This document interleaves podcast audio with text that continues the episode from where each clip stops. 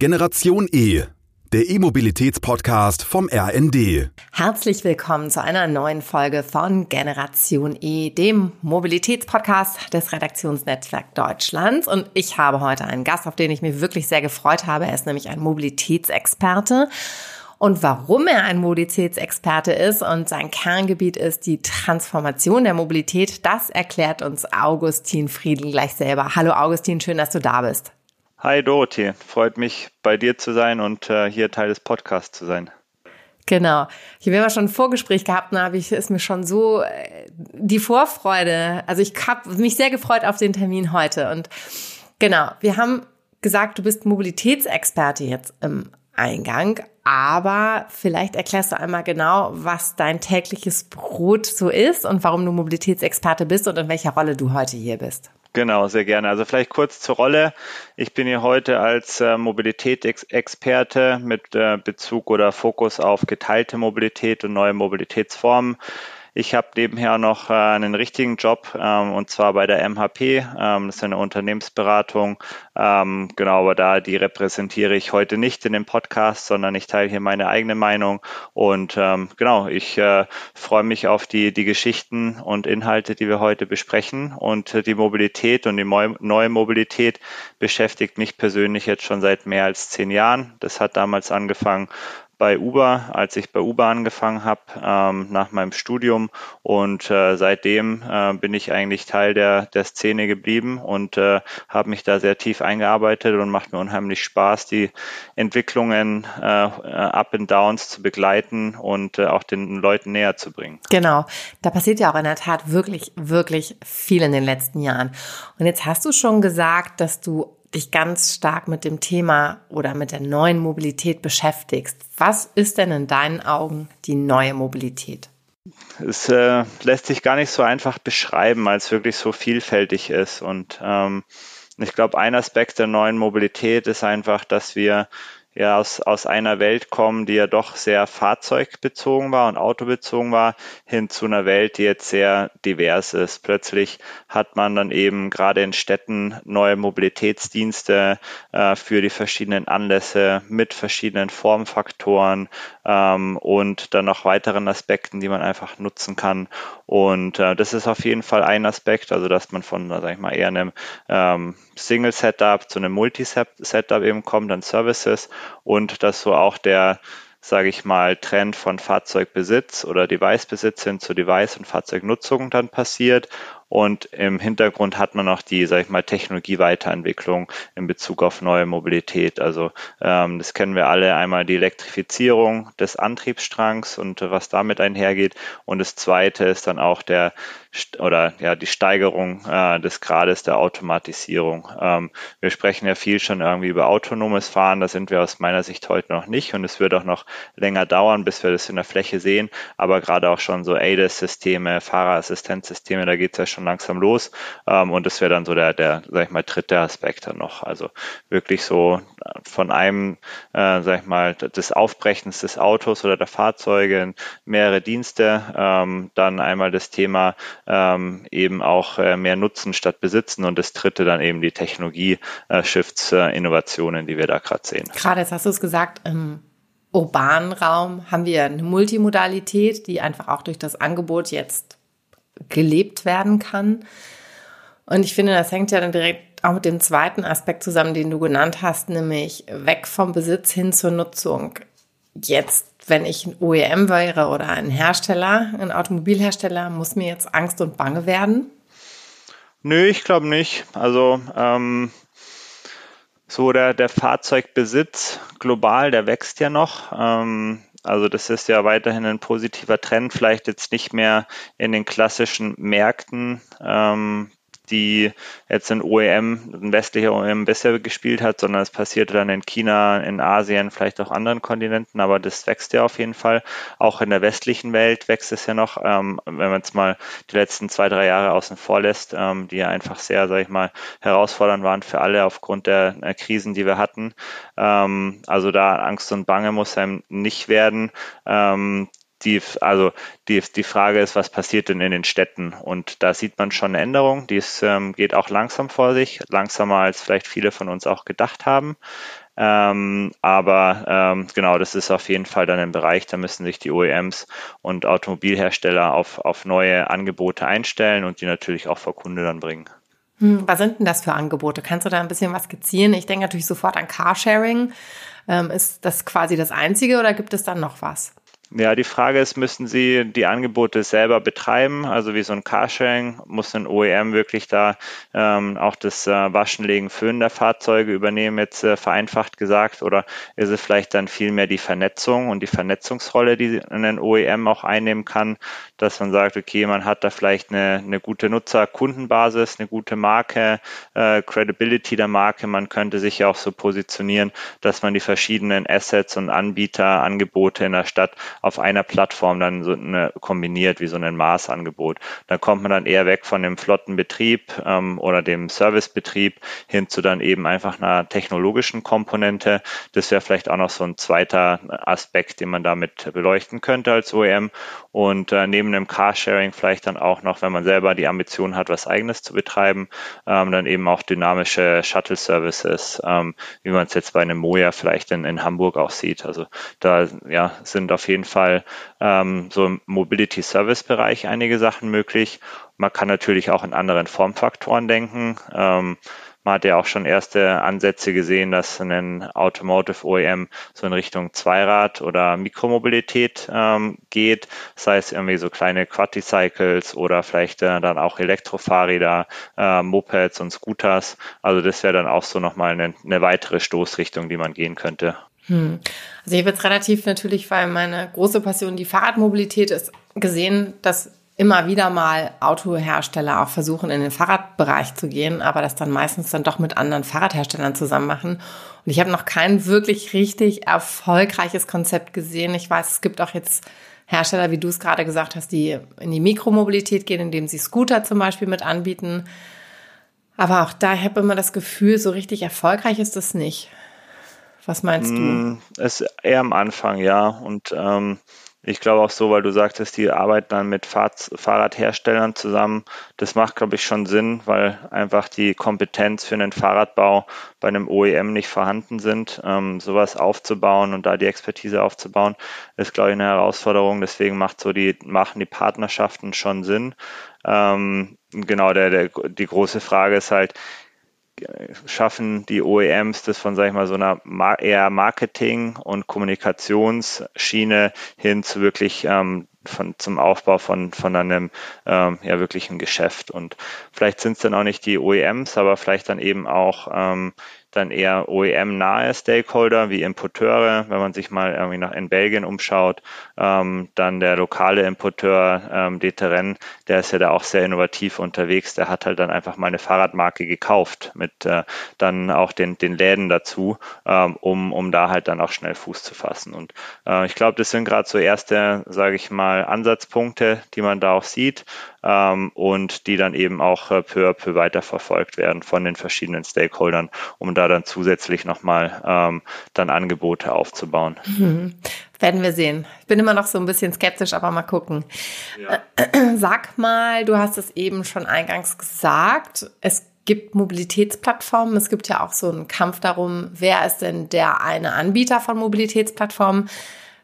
Vielleicht sagst du einmal so, skizzierst du noch einmal ein bisschen, was überhaupt eine Mobilitätsplattform ist, anhand von Beispielen, vielleicht wie wir es auch nutzen und was so ein bisschen deine Meinung ist oder deine Expertise, wie so die Plattformen sich entwickeln werden und ob es da in der Tat irgendwann einen Platzhirsch geben wird oder wird es vielleicht auch parallel mehrere Anbieter geben?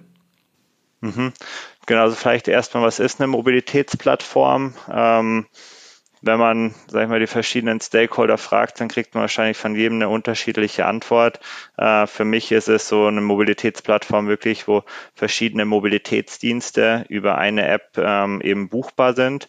Idealerweise auch tiefenintegriert buchbar, also dass man nicht von, sag ich mal, einer Pl Plattform dann zu den einzelnen Service-Apps wieder springen muss und dann da weitermachen kann, sondern dass man wirklich eine App hat. Ähm, da sind dann verschiedene Mobilitätsangebote von ähm, E-Scootern, Ähm, den Fahrrädern, Carsharing, Ridehailing, vielleicht auch öffentlicher Nahverkehr ähm, eben gebündelt, teilweise vielleicht auch noch äh, dann weitergedacht so in Richtung Super-Apps, was man ja auch in, in, in China oder in Asien sieht, dass dann eben auch Logistikdienste, Lieferdienste und halt andere Mehrwertdienste dann eben darüber buchbar sind. Aber das ist so das, das Konzept äh, für mich von, von einer Mobilitätsplattform. Einfach mehrere Dienste auf einer, auf einer App zugänglich mit einem, äh, sage ich mal, Login und dann da auch direkt buchbar und bezahlbar.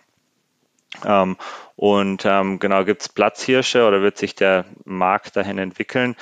Man muss da sag ich mal, grundsätzlich unterscheiden, wer betreibt denn solche Mobilitätsplattformen. Wir haben auf der einen Seite die ähm, sag ich mal, öffentlichen Mobilitätsplattformen, wie in Yelby zum Beispiel in Berlin.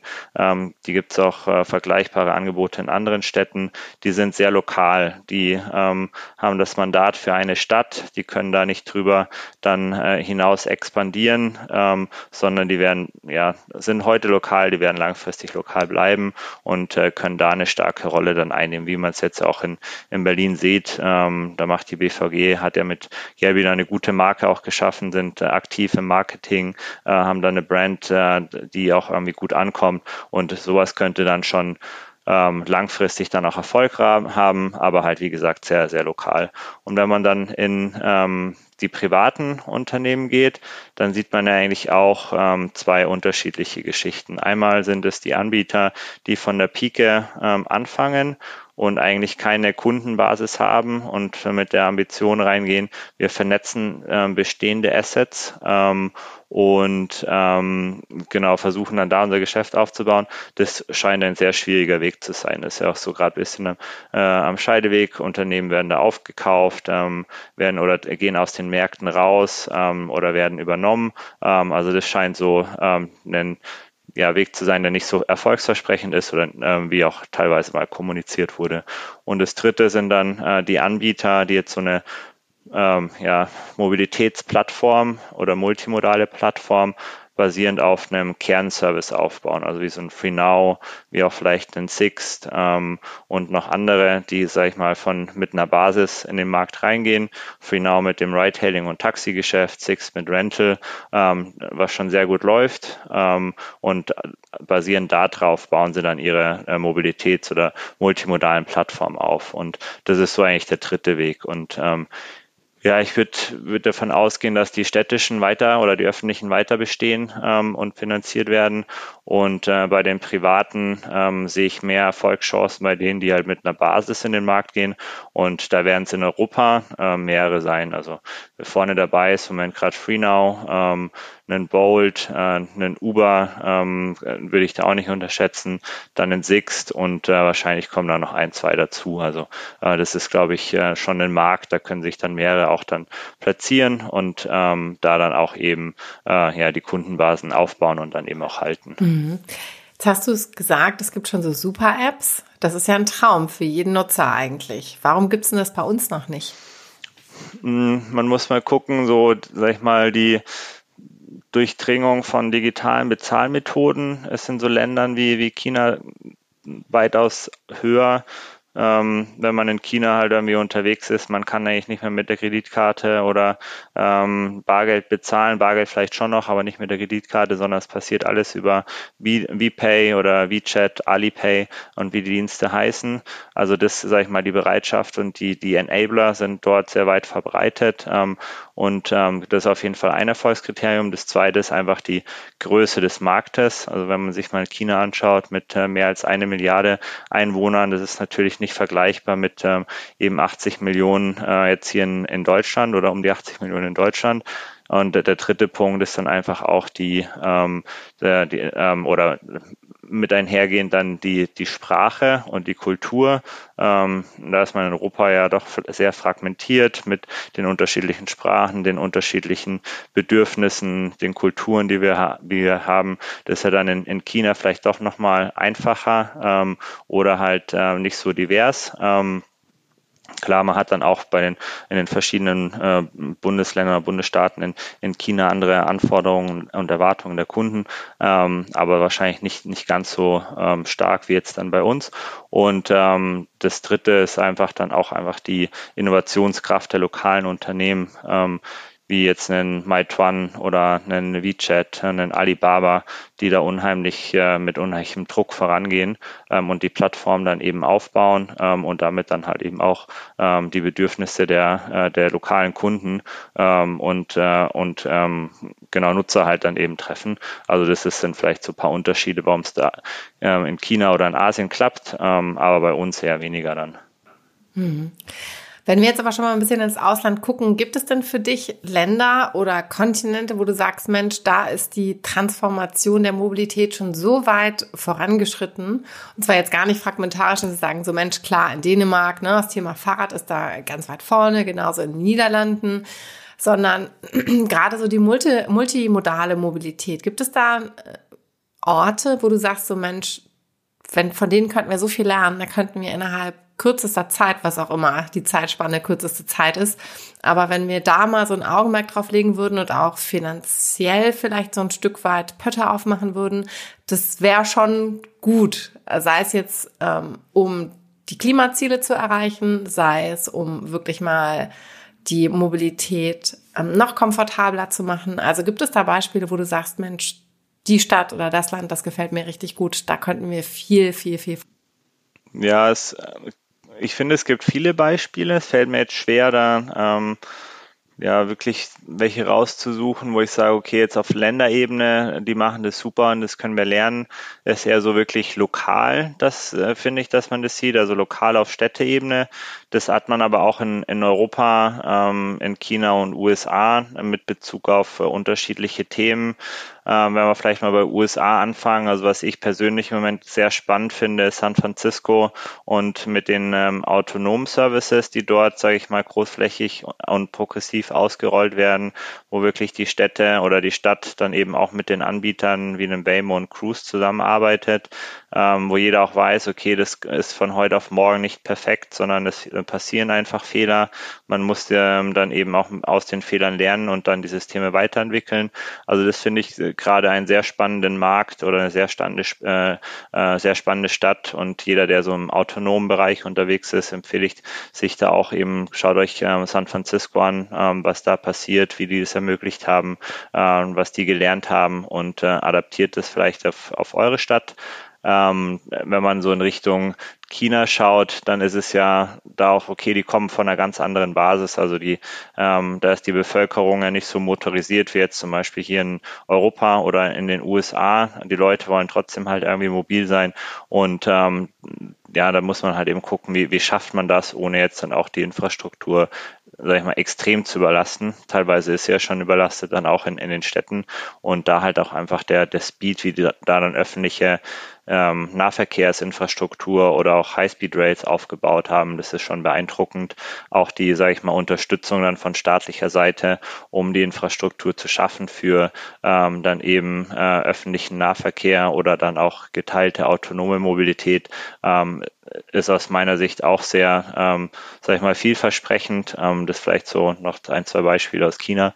Und wenn man nach Europa schaut, ähm, du meintest schon irgendwie Kopenhagen oder Amsterdam, äh, die Niederlande, die da sehr stark auf Zweiradmobilität dann eben auch setzen ähm, oder Norwegen auf Elektromobilität, ähm, das, äh, oder in Paris dann mit den äh, 15-Minute-Cities und ähm, der Reduktion dann eben auch der Straßen, die für, für den Autoverkehr freigegeben werden oder oder wo der Autoverkehr dann einfach ähm, geblockt wird.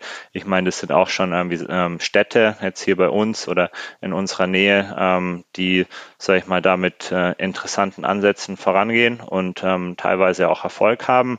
Ähm, genau, also es ist halt wirklich so das Mobilitätsfeld und die Transformation, die ist so divers. Ähm, ja, das ähm, gibt es äh, bestimmt in, in jedem Kontinent viele Beispiele, ähm, die man als Inspiration nutzen kann. Und eins zu eins adaptieren kann man sie sowieso nicht, weil äh, Mobilität hyperlocal ist. Ähm, muss immer an die Bedürfnisse angepasst werden, aber als Inspiration können sie auf jeden Fall dienen. Hm. Jetzt hast du gerade für äh, Waymo und Cruise angesprochen. Kannst du vielleicht einmal skizzieren, was die beiden Unternehmen machen?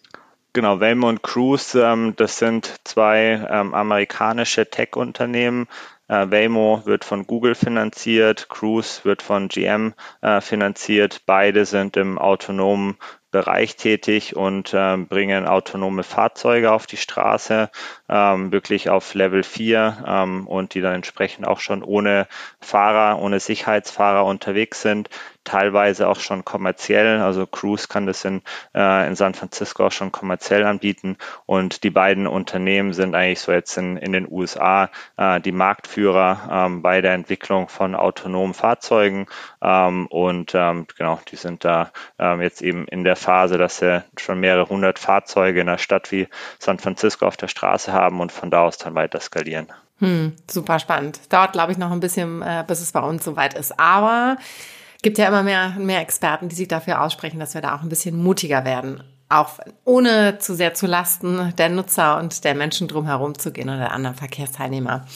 Gibt es denn für dich noch aktuell Unternehmen oder Konzepte in der neuen Mobilität, wo du sagst, die sind super spannend und wenn du von denen was hörst oder liest, dann schlägt dein Herz immer ein Stück weit schneller? Mm, also ist ja eine Nische, ähm, aber finde ich äh, super interessant und ähm, das sind, das sind Cargo-Bikes. Ähm, ich glaube, die sind noch, da haben wir das Potenzial noch nicht genutzt ähm, gerade jetzt auch wieder im urbanen Bereich und in Bezug auf dann äh, vielleicht auch Kids-Transport und Einkaufen und sag ich mal die kurzen Wege, die wir dann äh, tagtäglich in, in den Städten oder in den urbanen Umgebungen dann machen. Also das finde ich persönlich ein sehr interessantes Verkehrsmittel ähm, und auch die Geschäftsmodelle, die man drumherum bauen kann. Also ähm, wenn man sich die Preise anschaut, ist ja doch eher im mittleren äh, vierstelligen äh, Bereich dann teilweise sogar auch höher. Ähm, also das sind halt auch dann ähm, Devices oder Fahrzeuge, die kann man sehr gut in Abo-Modellen dann ähm, auch äh, entsprechend auf den Markt bringen, ähm, um da halt dann eben auch die, die Einstiegshürden und Bedenken zu reduzieren. Ähm, genau, also das wäre so, eine, so ein Bereich, den ich persönlich äh, sehr spannend finde. Ist noch recht klein, aber auch recht dynamisch und ähm, genau, ich glaube, das, das hat großes Potenzial. Da würde ich dir auf jeden Fall sofort zustimmen. Und zwar, ich glaube, sowohl im privaten als auch im gewerblichen Bereich ist da noch sehr viel Luft nach oben. Und ich denke, wenn die Politik auch noch, die gibt ja schon einige Töpfe, die aufgesetzt werden auf lokaler Ebene wenn da noch mehr Förderung geben, es geben würde. Ich weiß, im Gewerbe gibt es das auch schon, aber da steckt meines Erachtens auch viel Potenzial drin. Und ich bin immer erstaunt schon in der Stadt hier, meiner Heimatstadt in Hamburg, was ich da schon immer alles teilweise sehe. Also von DB Schenker riesengroße, lange Lastenräder, äh, Altkleider, die abgeholt werden, äh, Flaschen, die abgeholt werden, damit du nicht mehr zum Glascontainer laufen musst. Also es ähm, freut mich immer sozusagen zu sehen, ähm, vom Essen für den Kindergarten bis hin zu den Altkleidern ist ja schon äh, einiges unterwegs, neben den Klassikern wie UPS. Aber ich denke auch, da ist noch sehr viel Potenzial und ich denke auch gerade auf europäischer Ebene könnte dann noch sehr, sehr viel gemacht werden. Das ist einmal, noch einmal den Schwenk zurück auf eine andere Mobilität, nämlich die Automobilität. Da ist ja auch sehr viel im Umbruch. Was glaubst du denn? Ich ärgere mich manchmal so ein bisschen, dass dann doch immer noch viel zu sehr im, am Verbrenner gehangen wird. So, warum das so ist, kann, kann ich mir vorstellen, aber ich würde ganz gerne noch mal deine Meinung hören. Warum ist das Auto heute da, wo es ist? Mm, also so eine neue Autogeneration zu entwickeln, das kostet unheimlich viel Geld und passiert ja auch nicht von heute auf morgen. Also wenn man sich mal so die Entwicklungszyklen ähm, jetzt bei den traditionellen OEMs und äh, Automobilbauern anschaut, da gehen ja schon vier, fünf Jahre ins Land. Ähm, deswegen, das ist auf jeden Fall ein Faktor. Ähm, und ich meine, so die, dass es, dass das Thema jetzt wirklich abgehoben hat, das sieht man jetzt ja auch eigentlich erst in den letzten ein, zwei, drei Jahren. Also ähm, und, ähm, und das haben die OEMs schon entsprechend dann auch realisiert und haben ja jetzt auch da ähm, viel oder investieren viel, ähm, gehen da eben progressiv voran, so dass da, den muss man halt jetzt einfach ein bisschen Zeit geben, so dass da dann der, äh, der Shift oder die Transformation von Verbrenner zu, äh, zu BEV dann ähm, ja jetzt dann doch auch doch Fahrt aufnimmt. Ähm, das ist bestimmt ein Punkt. Ähm, und dem, sage ich mal, noch oder noch ergänzend dazu, ähm, Einige Marken haben ja schon sich klar vom Verbrenner verabschiedet, zum Beispiel hier in, oder gerade hier in Europa, ähm, so ab 2032, 2033, 34, so ein, um den, den Dreh rum ähm, verkaufen ja dann manche OEMs nur noch Elektroautos. Ähm, Und ja, spätestens 2035 kommt dann ähm, die EU-Richtlinie oder das neue EU-Gesetz dann eben, tritt ja dann auch in Kraft oder wird aktiv. Und ich meine, spätestens da ist, ähm, ist der, der Shift dann vollzogen. Ähm, und genau, der, der Weg dahin, das geht halt einfach nicht von heute auf morgen. Ähm, das sind die Entwicklungszyklen auf OEM und Automotive-Seite ähm, entsprechend dann ein, ein Grund dafür. Auch ähm, die Supply Chains, dass man vielleicht, ähm, wenn man die Fahrzeuge entwickelt hat ähm, und eigentlich loslegen könnte, gar nicht an so viel Batterien kommt oder andere Teile, die man eben braucht. Ähm, das sieht man gerade sehr stark in, in den USA auch. Ähm, Beispiel GM, die haben ja ihre Modelle fertig entwickelt. Wenn du mich fragst, vielleicht teilweise auch zu große Modelle, ähm, aber die kommen halt äh, nicht äh, zur Produktion, weil da halt einfach die, ähm, die Teile noch fehlen. Und das sind halt dann auch so Aspekte, die sowas halt dann einfach verzögern und nach hinten schieben. Die Orderbücher sind voll, aber die kommen da nicht hinterher ähm, aufgrund von irgendwie anderen, anderen Punkten. Ähm, Genau, deswegen, also da geht es auf jeden Fall vorwärts, das dauert einfach noch. Und dann, ich meine, die, die Preise spielen auch eine Rolle. Wir wissen alle, die ähm, Elektrofahrzeuge sind alle oder häufig teurer bei der Anschaffung zumindestens wie ein Verbrenner. Wenn man die Lebenszeit betrachtet, kann es äh, schon wieder anders aussehen, je nachdem, wie viel man eben auch fährt. Ähm, aber das sind natürlich dann auch erstmal Punkte, die ähm, so eine Kaufentscheidung dann vielleicht verzögern oder ähm, ja dann auch äh, erstmal ja, Stand heute unwahrscheinlicher machen, weil die Le Leute müssen sich die Autos natürlich auch leisten können. Ja, absolut da wird bestimmt auch noch einiges passieren, könnte ich mir vorstellen, in den nächsten Jahren oder muss auch passieren, was ähm, die Preise angeht. Ob es entweder auch eine Förderung ist, die man bekommt, oder ob es dann doch in der Anschaffung günstiger wird.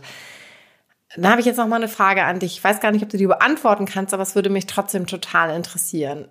Alle hatten ja vor 10, 15, 20 Jahren, als es so gerade anfing, ähm, dass es irgendwann elektrische Autos gibt und dann gab es immer so ganz tolle Graphen oder Designs und man hat das Gefühl, so ein Auto erinnerte fast eher ein bisschen an ein UFO als an einen klassischen Pkw. Wenn ich jetzt mal auf die Straßen gucke und mittlerweile gibt es ja wirklich viele E-Autos, ja, so ein bisschen anders sehen sie aus, aber dann doch irgendwie nicht. Warum sehen wir nicht auch ganz tolle neue Fahrzeuge, die wirklich außergewöhnlich sind auf den Straßen? Also ich glaube, der Differenzierungsfaktor, also Design ist wichtig, keine Frage. Der Differenzierungsfaktor ist aber liegt woanders und zwar bei der Software und den digitalen Diensten. Ähm, das ist, glaube ich, wichtiger für die Käufer oder die Nutzer, dann sich für eine bestimmte Marke oder ein bestimmtes Modell zu entscheiden. Ähm, klar, das Design muss, muss auch passen. Ähm, ich glaube, so, also manche haben es ja schon versucht, BMW zum Beispiel mit dem i3 in eine komplett neue Designrichtung zu gehen. Ähm, war schwierig aus meiner persönlichen Sicht. Ja, das ähm, war dann doch vielleicht zu ja, unterschiedlich, zu neu. Man ist vielleicht auch zu sehr aufgefallen. Ähm, man war gleich als ähm, irgendwie Elektrofahrer wurde man dann eben identifiziert. Ich weiß nicht, ob das die, ähm, die Kunden und Nutzer wirklich wollen. Ich glaube, ähm, progressives Design ja, ähm, aber wirklich zu abgehoben äh, und zu ähm, spacey. Ähm, wenn es dann zu viel ist, dann, dann äh, ist, hat es auch wieder einen negativen ähm, Effekt. Also es muss schon, ähm, sag ich mal, da sich in die Designlandschaft irgendwie einfügen und ich glaube, so einfach Software und andere Punkte sind wichtiger bei der Kaufsentscheidung. Hm. Jetzt sind wir schon bei so einem Kernpunkt, wenn wir über das Auto der Zukunft sprechen, nämlich Software. Und ich hatte ein total spannendes Gespräch mit dem Professor Stefan Bratzel, auch hier bei Generation E. Und das haben wir dann tituliert, der Kampf der Welten. Was glaubst du denn, wer wird sich durchsetzen? Sind es die alteingesessenen OEMs, die sozusagen innovativ und agil werden müssen und so ein Stück weit eine Kernkompetenz dazu addieren müssen, nämlich die Digitalisierung, Vernetzung, Thema Software, cloudbasierte Services, ähm, Over-the-Air-Updates. Oder sind es die Hersteller, die jetzt auf den Markt drängen, entweder weil ein großer Konzern, der etabliert ist wie Google zum Beispiel im Hintergrund ist, oder auch aus Asien völlig neue Hersteller. Was glaubst du, wie wird so in einer, ich weiß nicht, ob nur die Dekade reicht, aber vielleicht noch ein bisschen weiter gedacht, dann der Herstellermarkt aussehen? Hm. Also ich gehe davon aus, dass man von allen, die du gerade nanntest, ähm, Anbieter auf Markt haben wird. Ähm, was man ganz klar sagen muss, eben die ähm, gerade die die Neueinsteiger aus China oder auch einen, einen Tesla aus USA, ähm, die legen den Maßstab vor. Also das ist quasi so, so der Benchmark in der Industrie und die traditionellen Hersteller, ähm, die, die müssen da jetzt aufholen. Die haben wahrscheinlich noch so ein Window of Opportunity, würde ich jetzt persönlich sagen, von zwei bis drei Jahren. Ähm, da müssen sie das Thema Software in den Griff kriegen.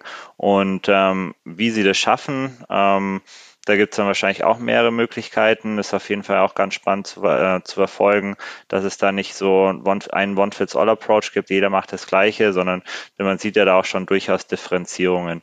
Ähm, manche Unternehmen haben gesagt, okay, wir, wir schaffen das nicht alleine, deswegen holen wir uns einen starken Partner für das gesamte, sage ich mal jetzt Customer-Facing-Software-Thema ins Haus, zum Beispiel ähm, einen Google, ähm, wie es einen, einen Polestar ja gemacht hat, äh, oder auch einen, äh, gut, Polestar ist ist jetzt ein Beispiel aus, aus China, ähm, die da sich ähm, entsprechend ja auch ins, äh, also das sieht man auch, dass auch die chinesischen Anbieter verschiedene Wege dann eben gehen, aber auch so ein Renault mit der neuen Marke, die gesagt haben, okay, von eben einem Google kommt dann das Betriebssystem ähm, und die binden wir tief mit ein. Oder einen Stellantis, die viel mit, äh, mit Amazon machen ähm, und damit Amazon das Betriebssystem aufbauen. Ja, das sind so die Unternehmen, die ähm, haben sich dann externe Hilfe mit dazu geholt und setzen da drauf, um äh, dann eben schnell voranzukommen kommen. Andere eher so Premium-Anbieter wie einen Mercedes oder einen BMW sagen, wir machen viel selber. Ähm, aber was man da auch sieht, ähm, Partnerschaften sind unheimlich wichtig. Also ähm, das ist auch so ein Mindshift, den man gerade eben sieht. Ähm, man schafft es als OEM oder als Marke nicht mehr alles alleine. Man muss Partnerschaften eben auf Augenhöhe schließen. Das ist bei dem Software-Thema sehr wichtig. Beim autonomen Fahren wird es dann nochmal wichtiger. Ähm, und das sind dann so, so Hebel, die man einfach nutzen kann jetzt auf OEM-Seite, um da auch die Lücke dann zu schließen, die man in, in Bezug auf den Benchmark dann eben hat, wie jetzt dann eben Benchmark die chinesischen Anbieter wie NIO oder Xpeng ähm, oder den Tesla, was ich vorher nannte. Genau. Also deswegen, ähm, da bewegen sich alle im Moment. Ähm, jeder hat es erkannt, gerade bei den traditionellen und äh, jeder hat sich da auf den Weg gemacht und äh, ich bin da optimistisch, dass wir da schon, schon Wege sehen, wie die Lücken geschlossen werden. Hm, ich glaube auch. Die haben ja auch einfach den Druck, muss ja was passieren, ne, sozusagen. Dann noch eine letzte Frage zum Schluss. Gibt es etwas, auf das du dich besonders freust, was in Zukunft kommen wird, rund um das Thema Mobilität? Mm, also, sage ich mal, jetzt im Hier und Jetzt finde ich es ähm, sehr positiv, dass wir mehr auf Mikromobilität setzen. Ähm, also es passiert ja ähm, oder ist ja in den letzten Jahren recht viel passiert, dann eben auch mit den ganzen E-Scooters, den, den Fahrrädern, ähm, war ja teilweise auch sehr gehypt. Ähm, der Hype ist ja jetzt äh, doch schon wieder so ein bisschen, äh, sag ich mal, abgeappt, aber net net ähm, wird da schon ein großer Impact und ein großer äh, Modal Shift dann eben übrig bleiben, auch äh, dann äh, in Ergänzung zu ähm, der ganzen Infrastruktur, die, die jetzt gebaut wurde. Also das finde ich äh, super, da, da freue ich mich drauf, dass da mehr Fahrräder und mehr kleinere Fahrzeuge dann auch in äh, den Model Shift dann eben ergänzen. Und das zweite große Thema, ähm, wo ich sag ich mal sehr gespannt drauf bin, ist einfach die autonome Mobilität. Ähm, dann eben auch äh, jetzt sag ich mal über Piloten hinaus und die dann großflächig angewendet und eingesetzt wird. Ja, darauf freue ich mich auch. Ich äh, habe ja schon gehofft, dass wir da weiter sind, aber es gibt ganz unterschiedliche Gründe, warum das nicht so ist. Also vielen Dank, dass du dir die Zeit genommen hast und heute zu Gast warst bei Generation E. Augustin Friedel. Ich danke dir. Vielen Dank fürs Gespräch, Dorothee. Das war Generation E, der E-Mobilitäts-Podcast vom RND.